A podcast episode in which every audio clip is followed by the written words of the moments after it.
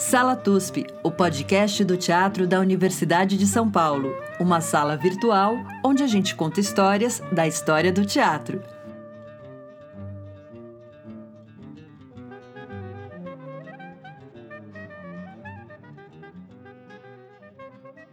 Tá. Então tá. Olá, queridos ouvintes do Sala TUSP, o nosso podcast onde a gente conta histórias da grande história do teatro brasileiro, sempre ampliando nossos horizontes ou apenas reconhecendo que o mundo não acaba lá na esquina, né? Eu estou aqui em São Paulo, meu nome é Maria Tendlau e estou com Chico Pérez, em Bauru. Oi, Chico. Olá, Maria. Olá, ouvintes. Estamos muito bem hoje, estamos muito bem acompanhados, porque hoje nós vamos relembrar histórias de um passado que para alguns nem foi tão distante assim. Eu estou super excitado com essa história mas vai ser um, um podcast gostoso, nostálgico. E a gente está conectado com Campinas para conversar com a incrível Hermínia Silva, que é uma pessoa muito bacana que vocês vão conhecer. Bom dia, Hermínia. Bom dia, incrível é bom, hein? Que legal. Bom vocês são incríveis. Eu, de, eu diria que é abracadabrante presença de Hermínia Silva, numa apoteose de emoções. Só para introduzir o nosso tema. Bom, eu vou apresentar a Hermínia. A Hermínia ela possui graduação em Serviço Social pela PUC de Campinas, graduação em História também pela Unicamp. É autora de alguns livros é, muito bacanas. Eu estou aqui apaixonada por um, um, dos livros dela que eu estou lendo, que é o Circo Teatro, Benjamin de Oliveira e a Teatralidade Circense no Brasil, e também um segundo livro chamado Respeitável Público, O Circo em Cena, que ela escreveu junto com o querido Luiz Alberto de Abreu.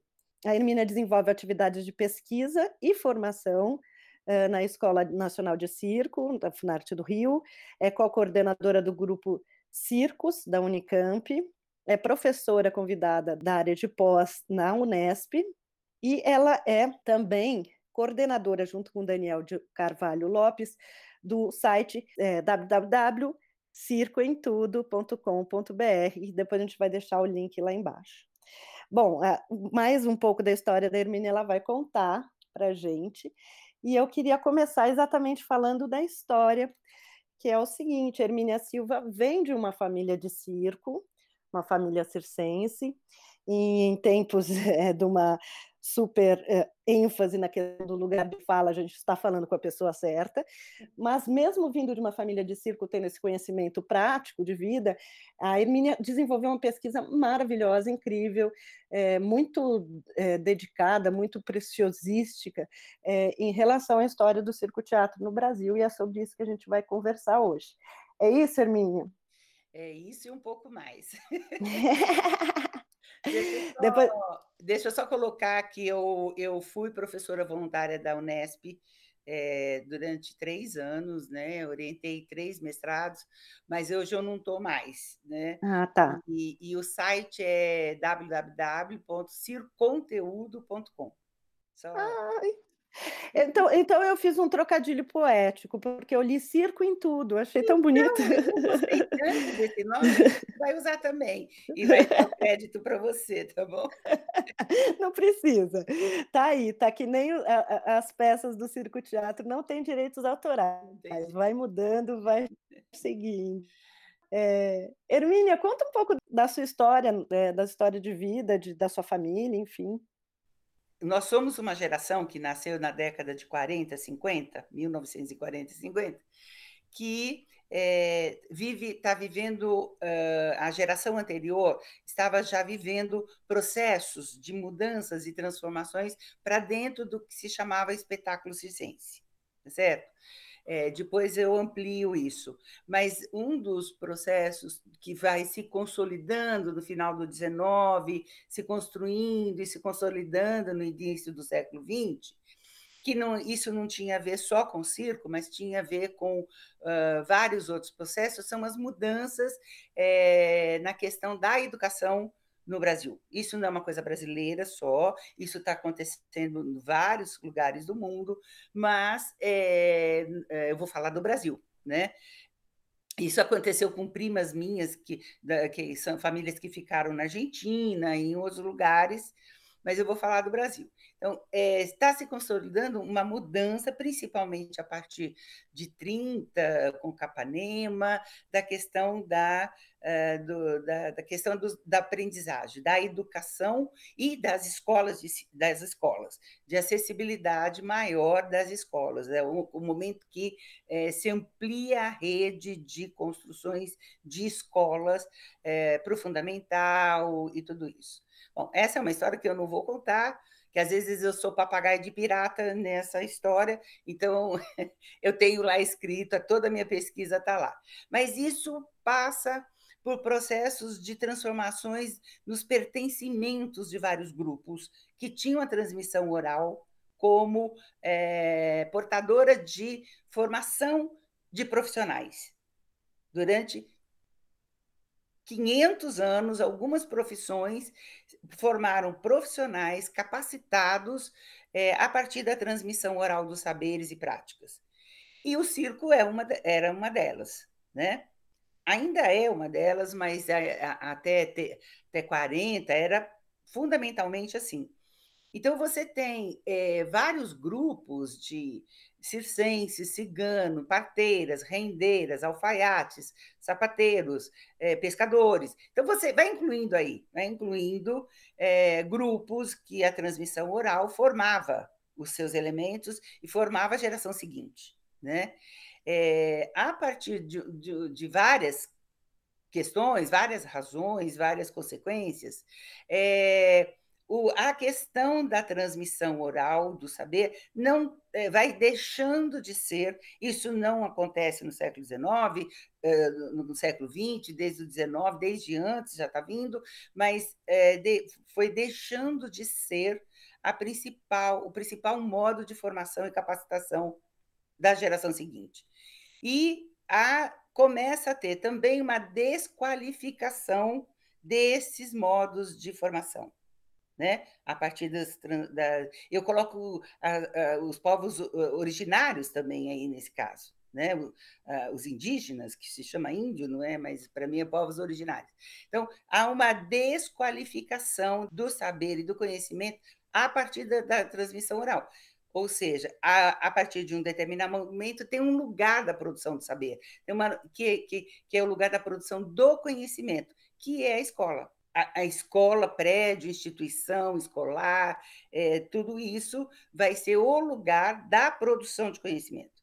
É, e aí, vários grupos é, deixam de fazer essas transmissões é, e para colocar seus filhos na escola. Porque a valorização, a valoração passava por uma coisa que na nossa época, é, até hoje, mas na nossa época, é ter o diploma, né? ter diplomas. Né?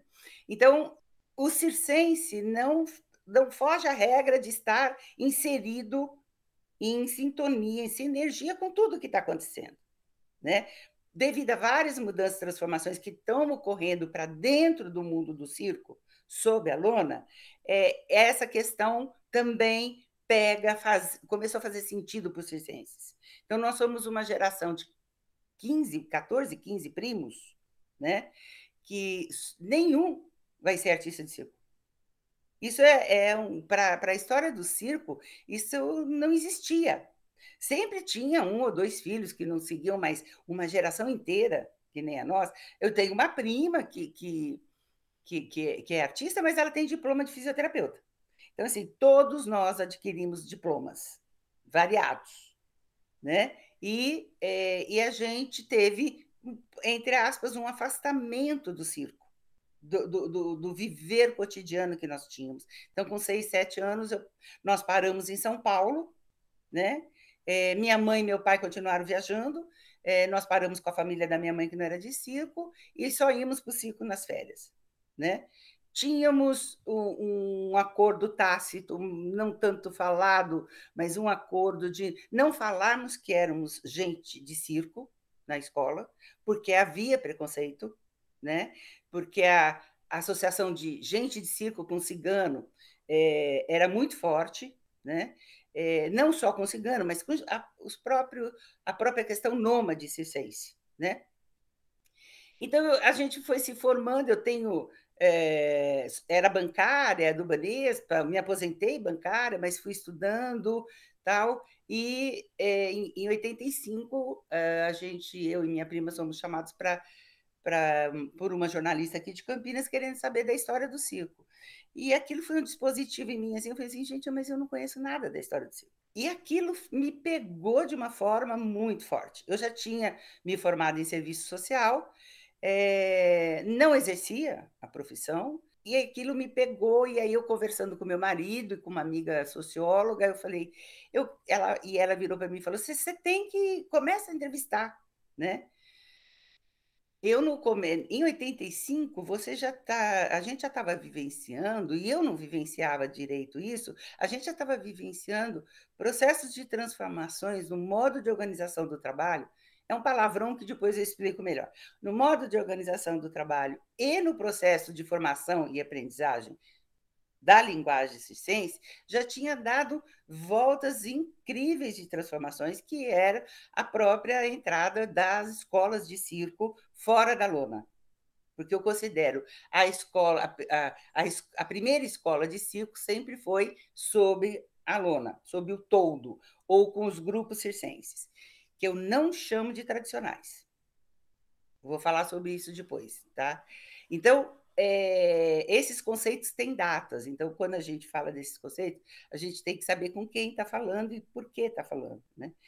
Comecei a entrevistar minhas famílias, minhas tias-avós, meus tios-avós, meu pai, minhas tias, e eu fui descobrindo uma riqueza histórica daquelas pessoas que eu até hoje me emociono quando eu escuto.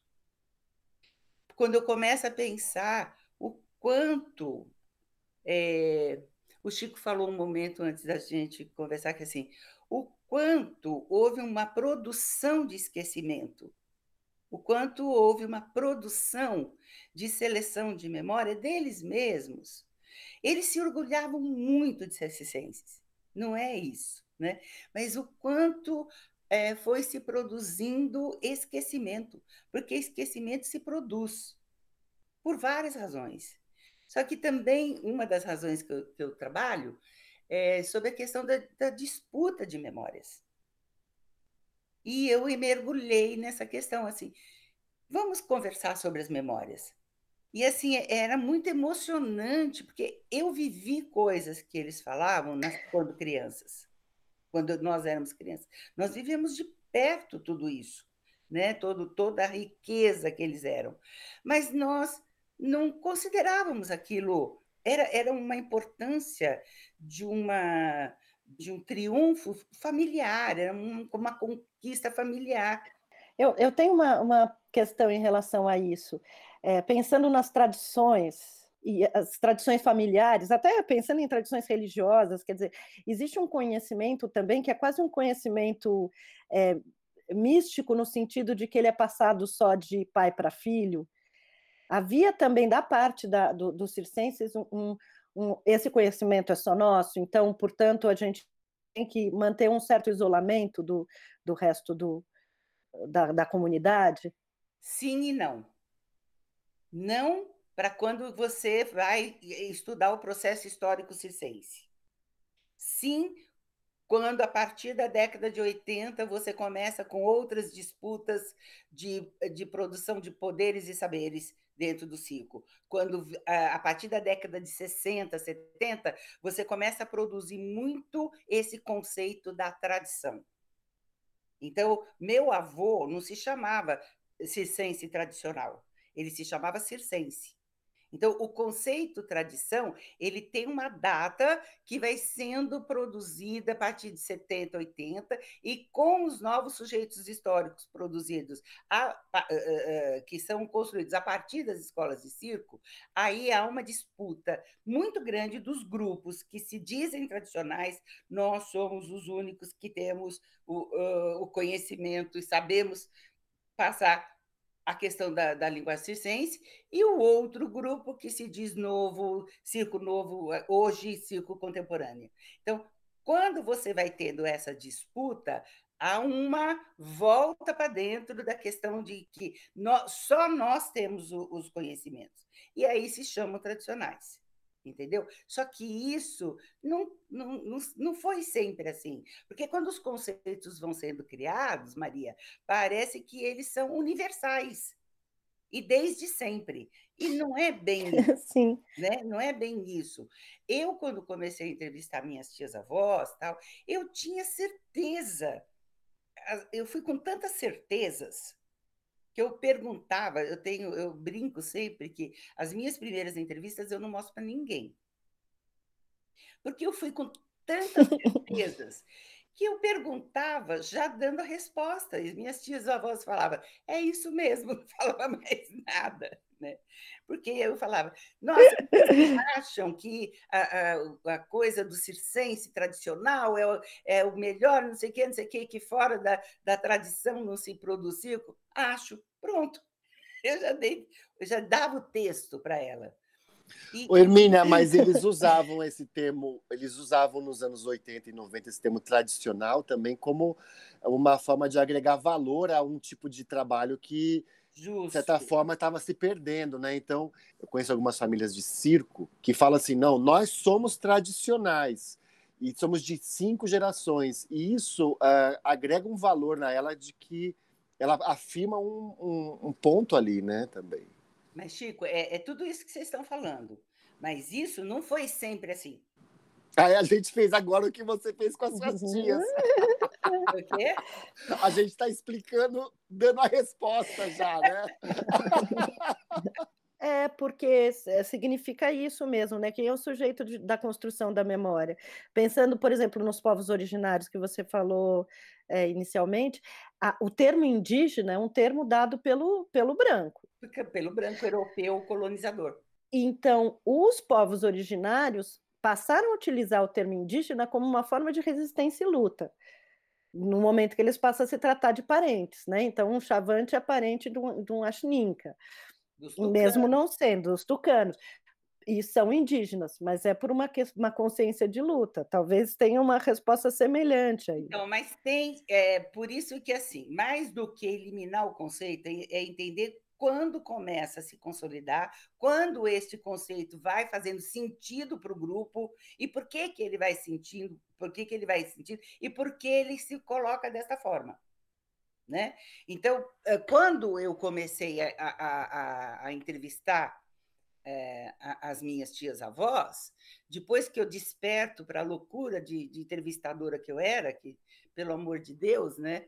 É, mas eu desperto, e, e, é interessante porque eu desperto para outra coisa. Eu fui entrevistando, não só fazendo a, a, resposta já na pergunta, né? mas eu também fui entrevistando, ach, achando que a fonte oral, eu não chamo de história oral, porque para mim são fontes, tanto oral quanto documental, qualquer outro tipo. Então, a, é, é você achar que a fonte oral é obrigada a saber que isso aconteceu no dia 1 de março de 1940. Gente, nem nós conseguimos fazer isso, né? É, não temos essa memória das coisas. Então, é outra coisa que eu também é, mudei. Então, o que, que eu começo a perguntar para eles? E aí é que aparece discutir no mundo, que é o meu debate político, de militância política até hoje em relação ao circo. Então, eu comecei a perguntar assim: fala para mim, e, e, essa foi uma das perguntas uh, é, é, que eu fiz para todos, e todas e todos. Né? Eu falei assim: fala para mim como foi seu processo de se tornar artista circense. E aí é, eu, eu, me, é, eu me desterritorializei mesmo nesse sentido, né?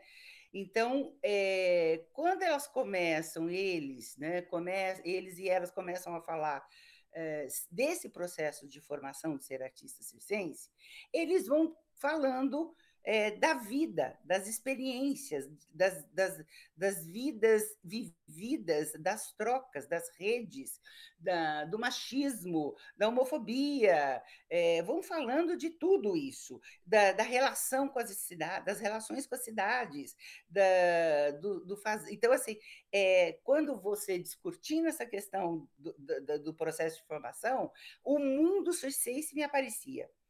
Qual era esse mundo circense, Maria? E eu vou chegar nas questões que vocês colocam. Era um mundo circense de uma riqueza, de uma complexidade, de diversidade de modos de ser circense, de modos de se fazer circo, que era esquecido. Que houve uma produção de esquecimento. Né? Então, é, ou uma seleção de memória, que eu chamo.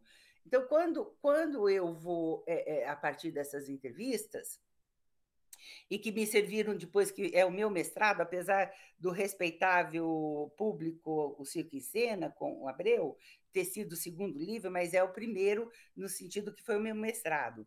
É, eu vou trabalhando é, com a. Eu, eu, eu era tomada cheia de surpresa, cheia de surpresa. Então, quando eu descubro que a minha avó era bailarina clássica no circo, com 10 anos de idade, de ponta. Ela e as primas dela faziam balé clássico no circo. Eu descubro, talvez eu já soubesse em algum momento, mas é um, sempre uma descoberta nova. Não é Alzheimer, é descoberta nova, porque aquele momento faz, começou a fazer sentido para mim. Né? Então, quando eu descubro a produção da teatralidade circense, e do quanto qualquer período que você fala, de qualquer arte, de qualquer produção artística, qualquer período que você fala das artes do circo, qualquer período, eles são contemporâneos ao momento que eles estão vivendo. E contemporâneos em termos de produção é, tecnológica, de incorporação de produção tecnológica, e eu estou falando de, de, tecnologia como produção de saber, não é só é, a, a, máquina, o material, é, que eles tinham muito, né, saberes disso. É, é, te, é, a tecnologia relacional, é aquela que a, a, a Lu Rubra fala, é a alta tecnologia humana.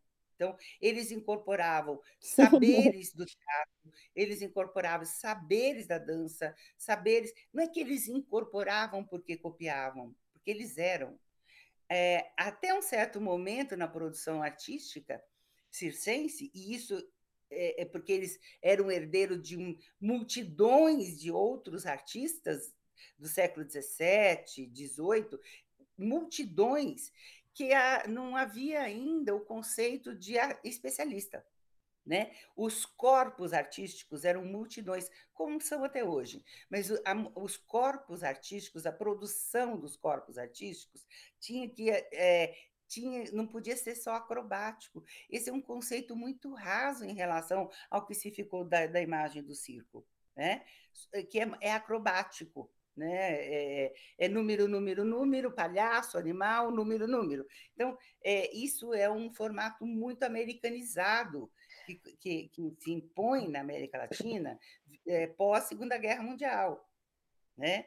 Eu percebo, lendo o, o Circo Teatro, Benjamin de Oliveira e a teatralidade circense no Brasil, é, me deu um, essa sensação muito. Estava brincando com, com o Chico que eu, eu, eu sou materialista, então, para mim, a história do fazer é sempre muito mais interessante do que a história do conceito, enfim e que é, essa, essa tecnologia do fazer, como ela vai sendo apreendida e como ela não, não se faz alarde, mas ela faz parte de um modo de produzir, e isso está integrado com, com a arte, me pareceu muito, muito interessante.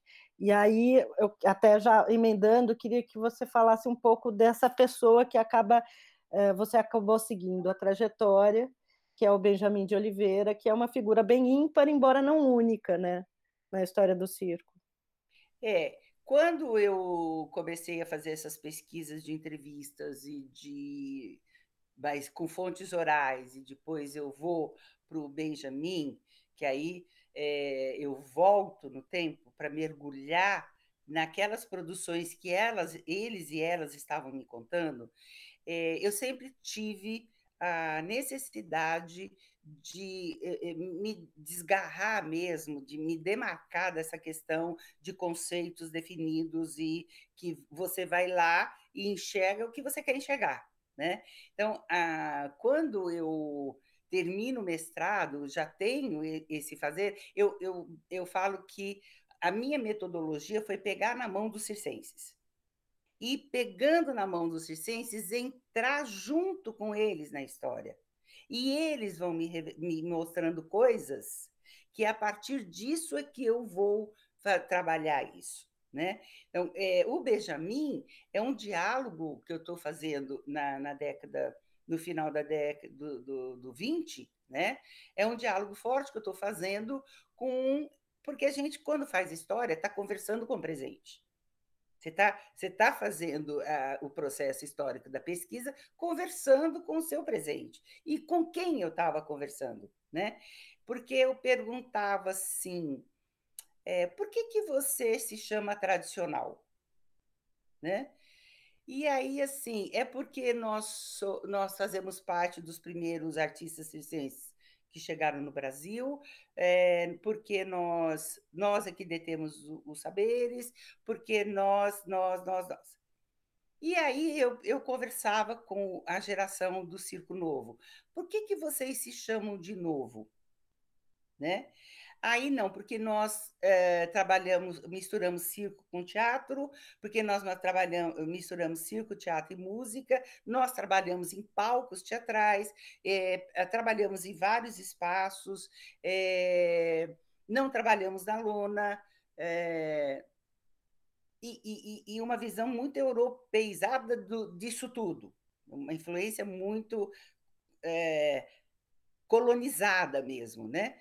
Então, quando eu olho para esses dois grupos, Maria, eu olhava e dizia assim: eles não conhecem o que é o processo histórico da linguagem circense. Eles não conhecem. Que já fazia produção... tudo isso em 1920, né?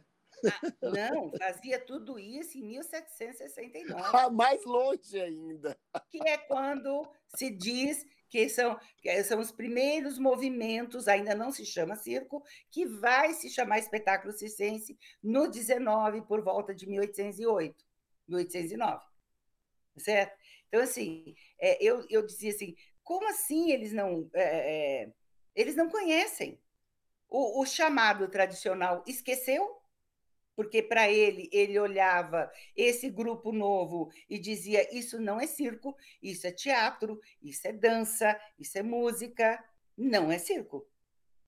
O novo olhava para o chamado tradicional e dizia assim: Nós não temos nada a ver. Sabe geração espontânea? Parece que era, nasceu de geração espontânea. Nós não temos nada a ver com isso. Então, é, eu mergulhei mesmo na minha pesquisa, foram mais de pesquisa de mais de 20 anos de jornal, de jornais, é, ainda no microfilme. A minha ler piorou sensivelmente nesse período. Uma amiga minha me ajudou, porque eu já não estava dando mais conta. Fora todas as fontes documentais que eu levantei, músicas do período, é, tudo, tudo é, é, é para estudar circo você tem que estudar música, dança, teatro, é, disco, é, rádio, televisão, cinema, fotografia. Nenhuma história disso tudo que eu falei pode ser contada sem falar de circo. E eu tive essa questão, Marístico. Quando eu começo com as minhas, as minhas surpresas em relação às minhas descobertas da riqueza dessa história, eu vou descobrindo que sim, na produção das histórias desses desses elementos, de tudo isso que eu falei, a seleção de não aparecer a história do circo é muito forte. É, e que produz um esquecimento nos próprios circenses tradicionais que dizem isso é teatro, isso é dança, isso não sei o quê, não é circo. Eu, quando eu entro nisso, eu pego na mão do Benjamin, eu não faço uma biografia dele né? Mas eu, porque eu vou até um 1910, 12, Né? Mas quando eu entro, pego na mão dele, quando ele foge com o circo, em 1882, ele é de 1870, ele nasce um ano antes da lei do ventre livre, mas ele já nasce alforriado, e ele foge com 12 anos no circo que estava na cidade dele. Então, eu fui para Pará de Minas para pegar essa história, conhecer a fazenda que ele nasceu, e hoje é, amplificou muito as, as, publicações, as pesquisas lá. Inclusive, tem amigos meus que vão explodir com várias das nossas pesquisas, porque é ótimo, vão trazer fontes diferentes. Então, eu, eu comecei por Pará de Minas e aí fui atrás desses circenses. Então, quando eu falo Benjamin, eu estou falando de um coletivo de produção circense deste período. Que, então, eu estou falando dos Benjamins. Né? E a primeira coisa que, quando eu pego na mão do Benjamin e as fontes, tem uma, uma imagem do Procopio Ferreira, na década de 40, 50, que o, o Benjamin é redescoberto, né? É, aí é um, um, outro momento da história, e há um movimento de, de tentativa de proteção ao Benjamin, que está muito idoso, muitos problemas de saúde, e aí o, o, uns, uns deputados, que ainda a capital federal é o Rio de Janeiro, né? Então, é, é, os deputados federais se reúnem, fazem, é, conseguem, inclusive, é, conseguem o, é, uma espécie de uma aposentadoria para ele, né? É, mas aí ele, ele volta a entrar nos noticiários, de jornais, de entrevistas, e o, o Procópio cria a imagem, duas imagens, que ele foi o primeiro palhaço negro no Brasil, e o primeiro, o que é, descobriu o circo-teatro, que inventou o circo-teatro, que criou o circo-teatro.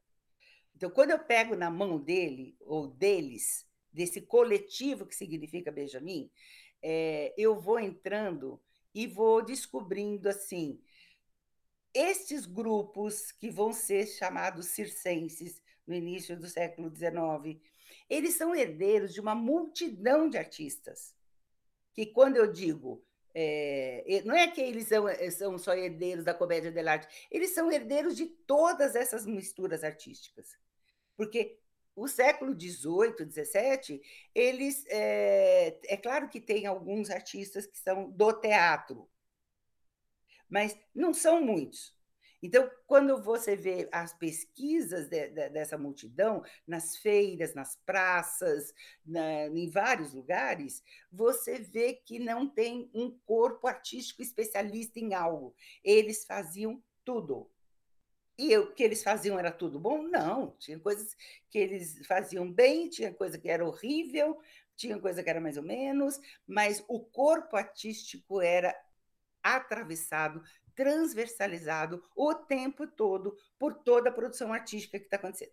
Bom, esses circem, esses artistas que vão construir o que vai ser chamado de circo, fazem é, são essas multidões de, de corpos artísticos que trazem, veja, que trazem as acrobacias, os equilíbrios, o guspe-fogo, a magia, a comicidade, a representação teatral, a música dançada e cantada e tocada, trazem, trazem, trazem, trazem, trazem, trazem. Né? Porque eles, eles tinham que ser suficientes para dar conta de um espetáculo.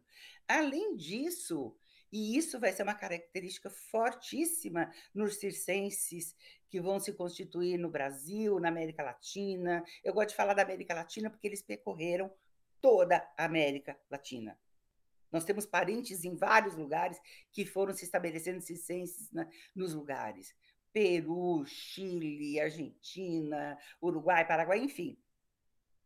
E eles, além de tudo, tinham uma, um, uma questão forte de conhecimento de arquitetura. Não, não tinha esse nome, hein? Esses nomes são criados depois desses profissionais, mas eles construíam seus próprios lugares de trabalho suas próprias, seus, suas próprias ferramentas, seus próprias, é, é, seus próprios figurinos, seus, suas próprias perucas, porque na época se usava muito. É, enfim, eles, eles tinham que dominar toda a cadeia produtiva de montagem de um espetáculo. O circo sempre foi, uh, mais do que o teatro, até, um lugar muito uh, aberto a qualquer tipo de contaminação, né? Porque a abertura para situações novas uh, garantia que esse circo se diferenciava de um outro. Então eu lembro da minha infância de que um circo tinha um número com peruanos. Eu lembro que os peruanos apareceram uma vez e eram uma novidade, né, cantando músicas espanhol, tudo mais. Um outro circo apresentava essa questão do circo teatro mais evidente, com uma qualidade técnica maior. Um outro circo tinha uma questão mecânica muito mais avantajada.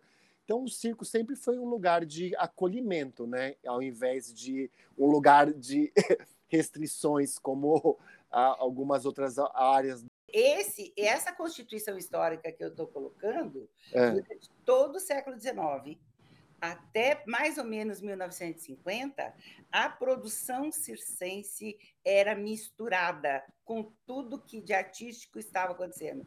Mas não é porque eles cantavam, dançar só, cantavam, dançavam, misturavam acrobacias, porque eles incorporavam, isso que você está falando, eles incorporavam, é, não copiavam só, Claro que copiavam, todo artista copia, mas copiavam, incorporavam, eram protagonistas de várias produções artísticas. Mas, além disso, eles incorporavam, Francisco, os artistas locais. Durante todo o processo histórico circense, na América Latina e no Brasil em particular, você, o, o, eu, eu, tenho é, muita certeza de afirmar que o palco, que eu chamo palco picadeiro circense, né? Então, o palco picadeiro circense foi um dos lugares privilegiados de dos artistas adquirirem visibilidade. Porque você só vai adquirir essa visibilidade no Brasil, por exemplo, na década de 70 com a televisão. Né? Que, que vai disseminar nos lares. Mas até então, o teatro, é, ele tem teatro nas cidades, nos municípios, nos lugares, mas o teatro não viaja como o circo viajava. O teatro, é, ele era mais fixo, né? Mas mesmo os teatros que tinham nas cidades, amadores ou não, e os teatros amadores eram muito feitos para os chamados mulatos, né? Alguns negros, mas a maioria de mulatos, nas cidades. É, eles esse, o teatro da, de algumas cidades, porque não era a maioria que tinha, eram poucas cidades que tinham. Estou falando do século XIX, né? Mesmo até o, a década uhum. de 40, 50 é muito pouco. Então, esses artistas estavam dentro do circo. Alguns acompanhavam e alguns é, é, ficavam na cidade. Então, em toda a cidade, a incorporação de artistas locais. E outra coisa, eles tinham uma pesquisa incrível, uma pesquisa incrível do, do que é que está se cantando nas ruas da cidade, o que é que está se cantando, qual é a piada local, qual é o, o, o personagem da cidade, é, qual o tema, porque eles incluíam na representação teatral. Né? Então, eles dançavam o que estava sendo dançado. Tem gente que considera isso um problema. Eu não considero problema. Eu posso não gostar hoje de um espetáculo terminar com um gorila enorme, ou aqueles, né, aqueles tubarões shark lá. Né? Eu não gosto um gosto meu, né? Mas, mas não está lá à toa. Não está lá à toa. Então, é, eu não posso criticar isso de uma forma, porque eu estaria criticando o gosto do público. E isso não cabe a mim. Uma dúvida que eu fiquei. Tem um certo momento no seu livro, O Circo Teatro é, Benjamin de Oliveira, que você fala sobre uh, o Teatro Nacional Argentino ter bebido muito é, do circo-teatro ou do, do circo, e eu não sei se é, se é Podestá, quem que era a família que, que, que ter, teria essa, essa influência. E no Brasil, e eu não sei se isso é antagônico ou se na verdade nos dois países aconteceu, havia uma disputa do bom gosto que era encabeçada pelos grandes tido, tidos grandes nomes do teatro nacional, enfim, o Machado de Assis especialmente era aquele crítico ferrenho, mas mesmo Arthur Azevedo, que fazia as, as, depois foi um escritor de revistas, né, que não seria exatamente um gênero é, considerado alto gênero teatral, é, criticavam exatamente o circo. Houve diferença entre, entre Argentina e Brasil, ou seja, essa memória do circo foi mais apagada no Brasil do que na Argentina, ou isso não é real? É, não, é real, mas é, porque a Argentina coloca na família Podestá quem criou o ciclo criojo, né?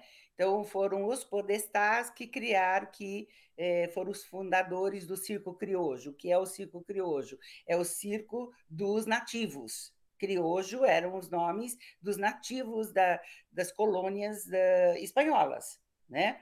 Então é, é uma produção nativa, é uma produção da, da, Argentina.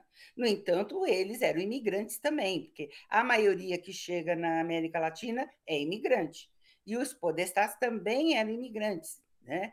Então, mas o que acontece, Maria, é que eles chegam no final do 18, começo do 19, com todo esse caldo artístico.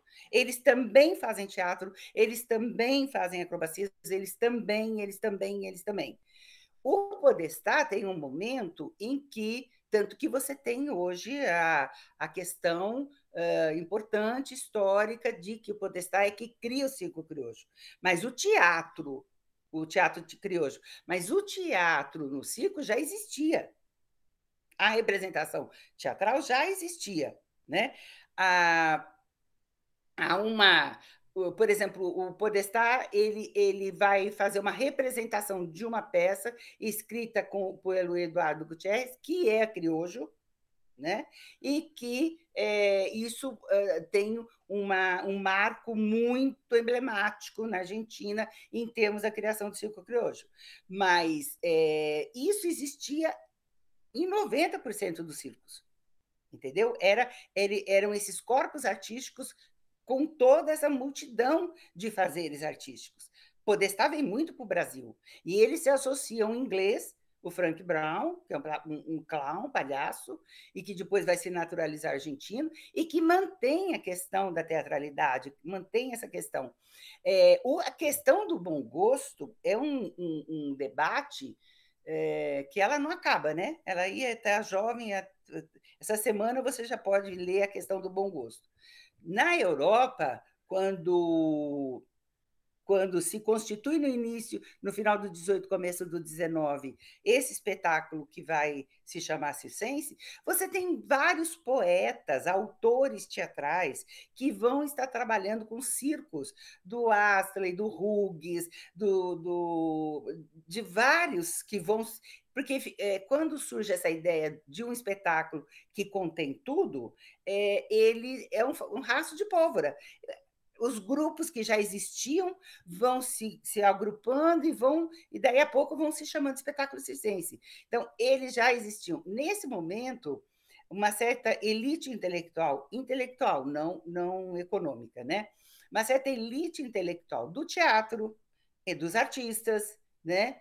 Tem horror a esse espetáculo das feiras, dos teatros ligeiros, que eles vão chamar, está se constituindo em grupos circenses que, para eles, estão ocupando os, os palcos teatrais.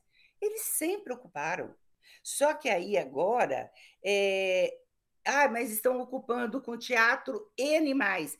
Sempre ocuparam os boulevards, os cabarés, os espetáculos de variedades do, do, do, do dos teatros, é, dos teatros de variedade, tinham todos esses elementos artísticos que vão compor um grupo chamado Cisense.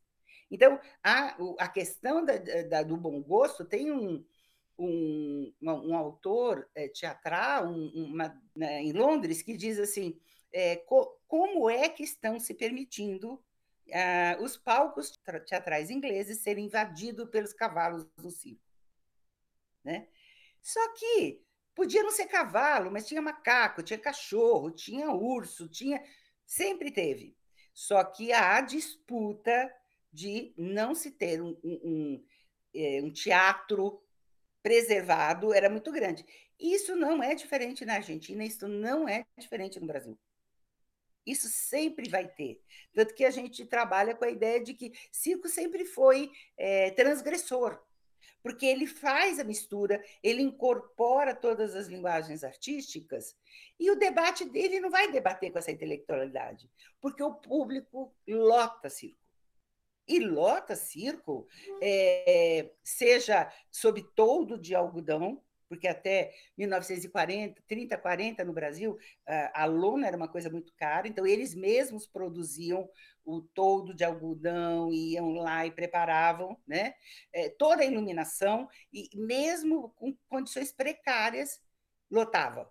Porque, primeiro, o circo era a única coisa que chegava, e uma coisa que o Francisco fala que conheceu o teatro no, no, no circo é a a quantidade de produção de memorialistas de algumas cidades que a gente consegue recuperar, que só conheceu teatro no circo, né, é muito grande. Esta mistura, Maria, é, era muito complicada para uh, os Machados de Assis e os Arthur de Azevedo, de alguma forma. Né? Então, o, o Machado de Assis ele tinha um problema com umas montagens no próprio teatro ele tinha problema com umas montagens, por exemplo, é, aonde se ria com bandeiras desfraldadas, sabe aquela. e aí há, um, há um, até uma forma, uma forma de, de, de conceituar isso, Maria, que é o seguinte: se você ri muito, você não tem, não, você não consegue ser sério. É assim, o rir demais não, não cria em você uma formação de costumes, de bons costumes, não cria em você a formação de. Hoje nós sabemos que rir é a melhor coisa para a gente não envelhecer, para a nossa pele e para a alma. Nós rimos o tempo inteiro, até das desgraças que nos acontecem. Isso é nosso, né? nessa geografia que se chama Brasil também, né? Sim, sim, sim. Então, mas Maria, o Machado, ele, ele tem uma peça, o Fantasma Branco, ele tem uma peça uh, que ele vai assistir da, que foi montado por alguém. E ele diz que, que é um problema, porque esse, esse texto não é para se dar risada de gargalhada, né? do jeito que, a pessoa, que o autor montou. Né? O diretor, não existia diretor, né? quem fazia mise-en-scène. Então, do jeito que ele montou a peça, é, é uma peça que tem que ter um riso cínico, aquele risinho assim, né? Que te faz pensar. Então, e o problema do, do Machado é que essa peça também era levada nos circos. E lá no circo, você não pensa, então você não pensava, o público não pensava, porque é, era, era muita risada bandeiras esfraldadas. Então, veja, essa questão do teatro com, com o circo, a disputa é o tempo inteiro. O tempo inteiro. E, e é interessante porque, assim, mesmo Arthur de Azevedo, né, ou, ou, outros autores, ou outro, outros intelectuais da época do teatro, dos jornais, escritores, autores e tal, é interessante porque quando você entra na vida deles, eles estão fazendo críticas. Eles não consideram que o que acontece nos circos seja teatro. Porque teatro com T maiúsculo tem formas certas de ser representado. Então, teatro com T maiúsculo, na época, era Sara Bernard. Que ninguém, a maioria no teatro não entendia nada do que ela falava, porque ela vem falando francês. Mas o teatro, como o uhum. circo, de formas diferentes, era o lugar de ver, ser visto, paquerar, atrair, fazer política, era tudo. Né? Era esse lugar. A gente tem uma, um podcast anterior, que é, é um dos primeiros, aliás, quem estiver ouvindo, dá uma voltada nos podcasts para ouvir, que é muito interessante, que é sobre as pateadas no teatro, e essa ideia exatamente que acontece na metade do século XIX, do teatro passar a ser uma, um instrumento civilizatório. E aí essa coisa do gosto aparece muito fortemente. Essa pesquisa ela faz uma comparação entre o surgimento da polícia e o policiamento dentro dos teatros, em que certo público é expulso do teatro, certo público de negros, é, crianças, mulheres, animais. Então é interessante pensar até eu fiquei com essa curiosidade desses artistas negros no circo e sem desmerecer a negritude do Machado, que a gente não pode esquecer, né? Mas é, é também um lugar é, de preconceito que leva os negros ao, ao, ao, circo, ou não, os negros também estavam no teatro, dito elevado. Estavam no teatro, estavam. Os mulatos, os chamados mulatos, né? Porque é um problema com esse conceito os chamados mulatos eram os principais fazedores de teatro em cidades. Porque teatro, em algumas cidades, não era coisa de gente séria fazer. Então, você já tem aí a questão do, do preconceito com relação ao artista. Então, tudo bem mulato fazer. Mulato entre aspas, né? É, tudo bem mulato fazer. Porque não é considerado gente séria. Né? Então, gente séria não fazia, não era todo lugar. Então, tem uma, uma coisa do teatro, mas não é todo lugar que artista não é bem é, não seja bem-vindo. Mas tem uma questão é, do, dos teatros que quando você estuda o, a, a, produção dos teatros, você encontra muita publicação nos jornais dos de, das, uh, dos dez, das dez maneiras que tem que se comportar no teatro né? regras de como se comportar, que vai desde as damas que vão com chapéu alto, que, que, que cobre a visão, que não conseguem fazer, né? desde os estudantes que ficam hum. cuspindo lá de cima na cabeça das pessoas, e a questão dos negros ou animais. Mas escravo de ganho, escravo que vendia coisas, tal, ou que tinham conseguido a alforria, iam ao teatro, mas ficavam lá em cima, também se misturavam aos, aos estudantes. E a, e a coisa da, da de, bater os pés. Né? Então, quando você. Eu vi várias vezes, pelo amor de Deus, é, é, essas são as 10 regras para se comportar no teatro. Aí, quando você vê é, isso, é porque não está tendo isso. Né? Quando você vê isso acontecendo, que necessita ter regras o tempo inteiro, né? Eles não falam pelo amor de Deus, mas estão falando pelo amor de Deus. Isso tem que, tem que melhorar, né? É porque não está acontecendo. E aí você tem, Maria, eu vou chegar na sua pergunta, você tem ah, uma, uma questão muito de disputa é, é, naquele momento, dessa certa elite intelectual, que é, que é a questão do tipo de público. Então, o tipo de público do teatro é um, é um, é, vai ao teatro com T maiúsculo, porque é lá que ele vai ser civilizado. Lá é que ele vai ter é, aprendizagem de costumes e de morar, da, da questão da moralidade. Né? É lá é a, o teatro tem função, tem função educativa. O circo não tem função nenhuma neste momento. Porque você tem um público incivilizado, misturado, que tem direitos de gritar, de bater palma, de rir muito alto, né? Então, é, é, é, quando você vai entrando na, na, na, na nas entrelinhas das, das, falas, nas entrelinhas das fontes, você vai vendo que é, você tem o chamado incivilizado em qualquer lugar de teatro. E, principalmente, você tem, por exemplo, os teatros considerados ligeiros. Né? Com, né, o, o, os vaudevilles, os cabarés, os teatros ligeiros, a revista do ano, eram todos execrados por uma certa intelectual, elite intelectual, inclusive Arthur Azevedo. Só que o Arthur Azevedo só conseguia comer e dar comida para os seus filhos escrevendo revistas. Não é teatro de revista, tá? É a revista do ano. Né? E a revista do ano dele eram maravilhosas, lotava, lotava, lotava, e eram representadas nos circos também. Veja, quando os, os primeiros imigrantes artistas chegam na América Latina, eles chegam falando genericamente que representavam pantomimas. Tá certo? O Chico falou de uma pantomima aí. Só que, que, que ele assistiu, que eu fiquei surpresa, década de 80. Mas veja, é, as pantomimas eram um, número, um nome genérico que eles, eles chamavam.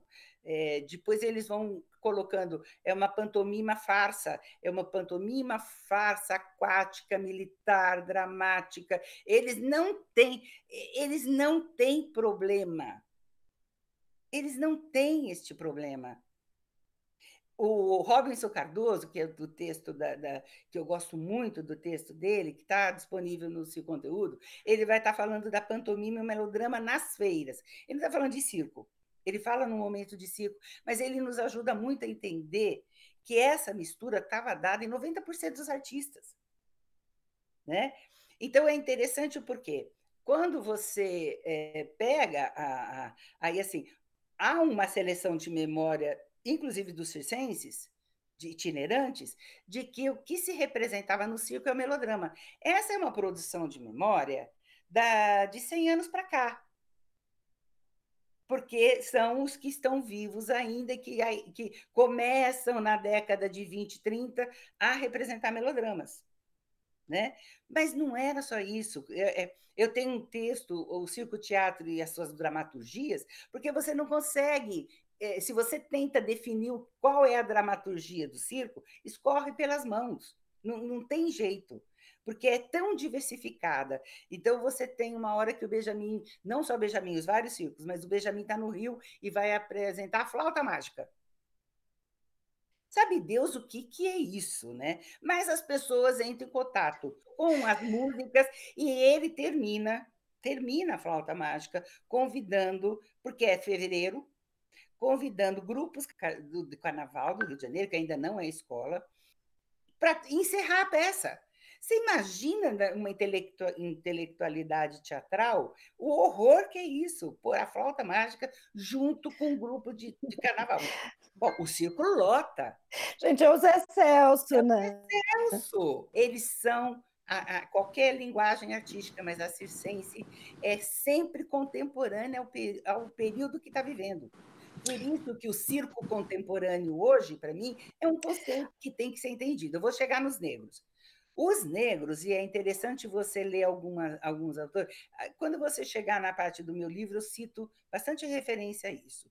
Os negros, é, os livres, alforreados e pós-abolição, eles são, eles se ligam muito à questão musical e teatral e representações nesses teatros é, chamados é, ligeiros, não sérios, nos cabarés, nos vaudevilles, nas praças, e vários deles se ligam às bandas musicais.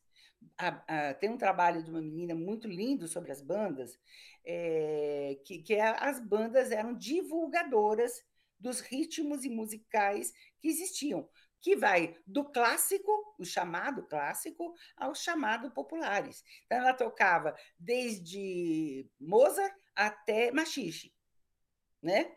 Tinha um leque, tango, modinha. E essas bandas eram compostas por muitos negros.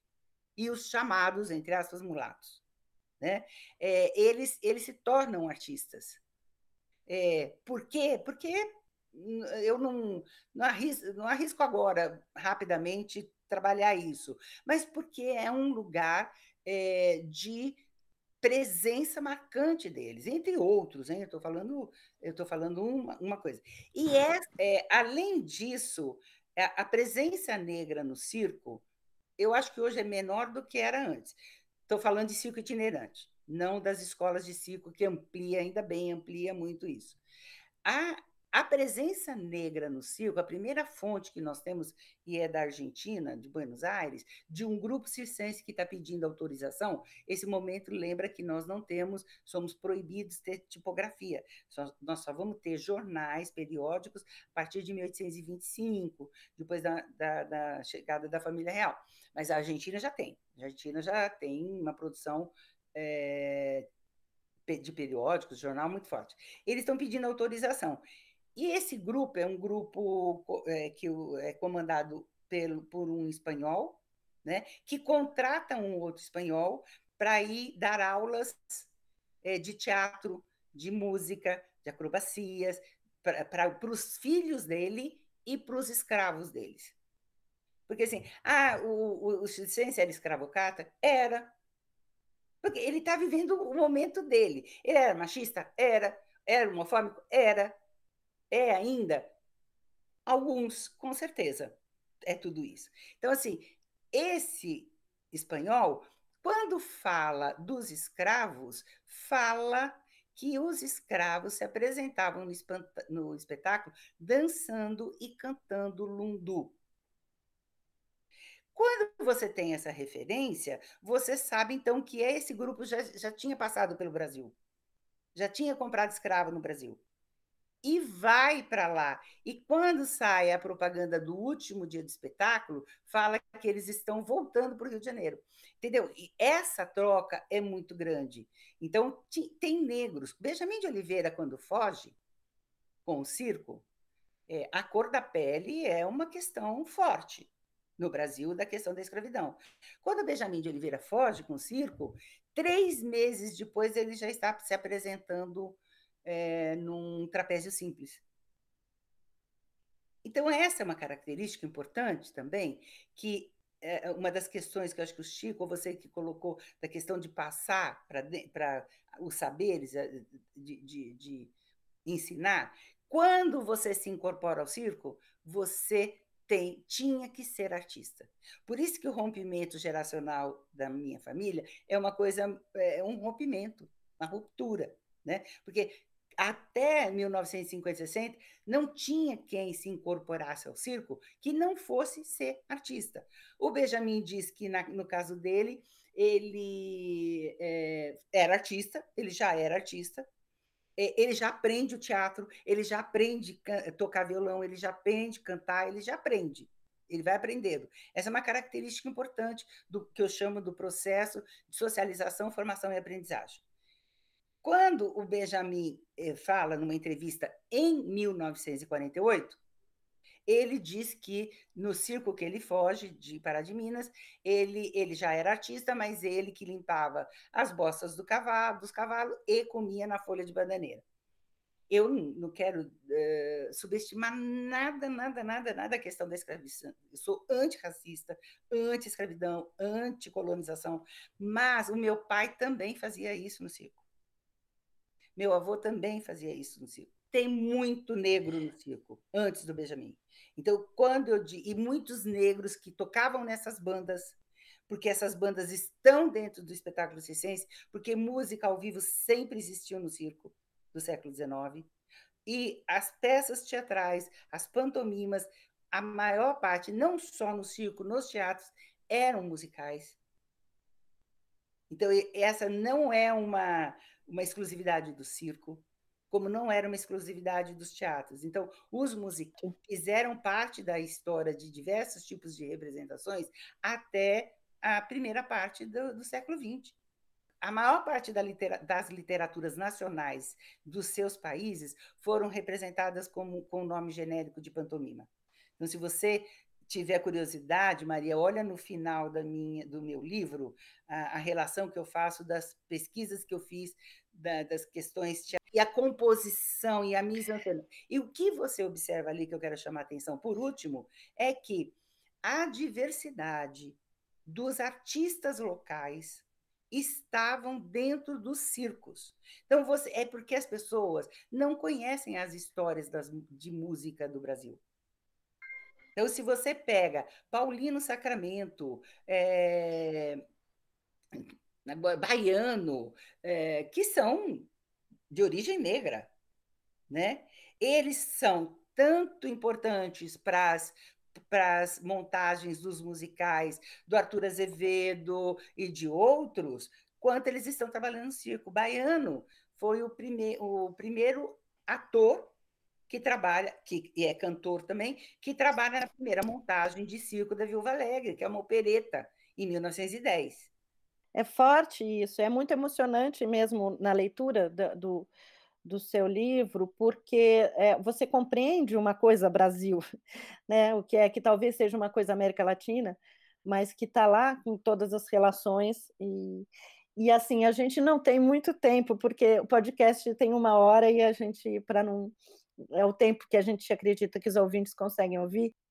Eu queria fazer uma última pergunta de curiosidade, que eu fiquei, eu, eu fiquei lendo, me divertindo e ligando para Cris Rocha, que trabalhava com Fernandinho Neves também, enfim, numa, uma, que também é de uma família de circo teatro, é. e, e rindo nós duas rindo, e eu lia trechos, enfim, maravilhoso. E eu fiquei com muita curiosidade do Cendrillon, que eu não sei se é assim que fala, que era uma pantomima bem de, de, divulgada, né? assim, bem, bastante feita em vários lugares, que era a Cinderela. Como que era isso, Hermínio? Não, você consegue só sublimar o que é, né, Maria? Porque é, tem uma questão da, o circo está nas páginas dos jornais de propaganda o tempo inteiro em, em tamanhos enormes, né? Mas a, a, crítica poucas vezes fala, e quando fala é, tem coisas boas, mas a crítica é feroz em alguns momentos, né? E o Cendrillon é muito engraçado, é muito engraçado, porque é a Cinderela, né? E aí é, eram os momentos mais das matinês, né? Então, eles, eles é, incorporavam as crianças do local, dos locais. Né? Então, é, é claro que é, propaganda você tem que tirar noves fora, né? porque era muito. Sim. Né? Então, é, tem, tem momento que o circo, um, um das propagandas de um circo fala que juntaram 100 crianças né, para fazer o Cendrillon. Né? E eles, eles só entravam com os figurinos do que se imaginava que era isso. E eles construíam os figurinos para as crianças. É muito interessante isso, junto com, a, com as famílias delas. Né? E aí é, tem um, um crítico é, que memorialista, mas que é muito interessante, é, que ele diz assim que a, essa questão da, da, do circense não ter preocupação com as misturas, ele, ele diz assim que então é, terminava a peça com a Marceleza, cantada por um menino vestido de imperador do, da, da Inglaterra. E tinha outros, e os meninos eram reis, é, príncipes, as meninas princesas, princesas, né? As meninas eram só quase princesas. Mas aí eles cantavam, então eram, eram reis e príncipes e princesas de países inimigas da França, e todos cantando a Marselhesa. É, só que, assim, uma coisa que, independente do gosto, o, o circense latino-americano eleva para conhecer esse tipo de coisa. Né? E, e, que marca muito na memória das pessoas. É, então, o, o, o, grupo espanhol com os escravos uh, leva para a Argentina o lundu, mas trazem de lá vários estilos de música que eram cantadas. Então você vai percorrendo o Brasil e cada momento esse espetáculo é um caldo de coisas. E o, o Tinhorão fala que se, se não fosse o circo, a gente não conheceria hoje vários ritmos musicais. E eu posso dar a experiência própria, porque no circo eu ouvia tango, ouvia milonga, ouvia os ritmos peruanos e cheguei a ouvir, inclusive, acho que foi um dos mesmos lugares que eu ouvi a pessoa cantando músicas da Índia, da Ásia, porque tinha momentos, né, que o circo fazia coisas temáticas. E eu assisti isso em loco mesmo, quando eu era criança. E o, o, o, e o circo-teatro, porque é, eu chamo de teatralidade circense, porque o circo-teatro faz parte de um conjunto de teatralidades né? que, que, que são é, que, que nos palcos picadeiros. Então, o circo-teatro, aquele momento específico que encerrava o espetáculo com uma representação, ele, ele adquire as características das épocas. Né? de quem está escrevendo, tem, você tem, se você pegar o livro da Verônica e do Roger Avanzi, né, o Circo Nerino, é, tem descrições ali de peças, uh, teto de, como que chama? De quente, de zinco quente, né? Tem, tem gente que conheceu no circo. O Nordeste. Ah, gato escaldado em teto de zinco quente. quente. Tem gente é, que, é, que vai para o cinema, que vai para o teatro, que vai para a televisão, que vai para o rádio, só que fala da relação de peças e da, da, da relação com o teatro que começa a ter com o circo. Então, circo-teatro é, não é o civilizatório que o Machado de Assis né, queria, é, mas tinha uma função.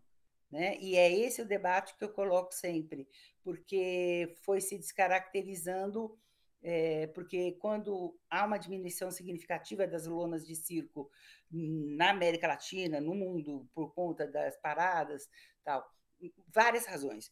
É, mudança é, dos modos de organização do trabalho para dentro do circo, tal, o, algumas coisas então, diminui muito, e aí os circenses itinerantes vão procurando bodes expiatórios, porque o circo está morrendo, vai morrer, já morreu tal.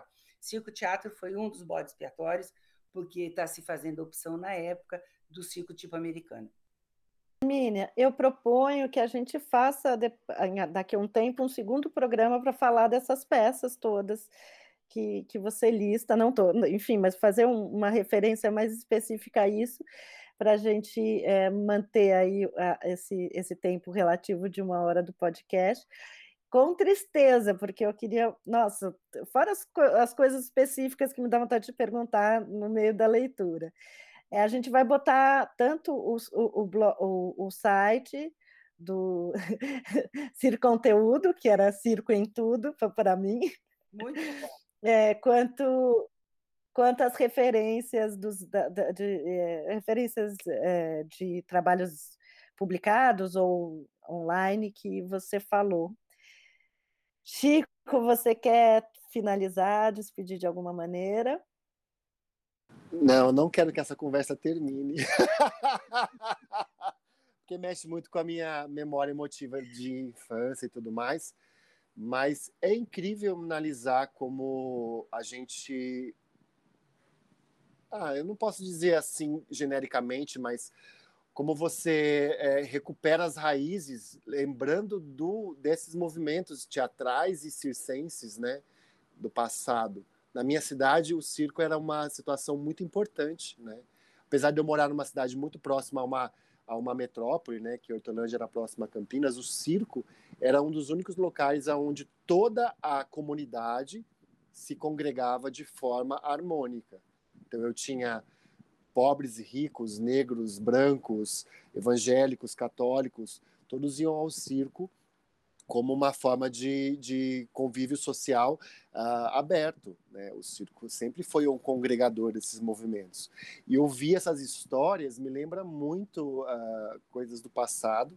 E eu quero, sim, um segundo momento Circo 2, a missão, quero sim, porque vale, é, vale muito olhar para esse passado e entender. A gente entende o Brasil através desses movimentos, né? Como a Emília falou já, né? O circo ele é um reflexo do que acontece no contemporâneo e nesse momento o circo do passado era um reflexo do que acontecia no, no social do, do passado. Por isso que eu chamo de passado vivo e não de passado morto. Entendeu? Exato, dinâmico, né? Será que é o passado vivo, né? Exato. Não a Francisco ouviu é, que o circo era agregador das diferenças. Eu gostei muito. Sempre foi, né? É, é, não produzindo, produzindo tanta desigualdade. Eu gostei disso. Sim. Eu também acho isso, mas você falou bonito. Hermínia, é, muito, muito bom, muitíssimo obrigada. É, maravilhoso o seu olhar também, assim, agregando a história toda do, do circo, é, o seu olhar como historiadora, que é, que é muito, muito precioso. É, é isso, ouvintes. Eu gostaria de agradecer e dizer que a gente continua aí em busca do, de um teatro vasto, de um teatro sem, que una as classes e que seja, seja pluri. Agregador. É isso. Agregador.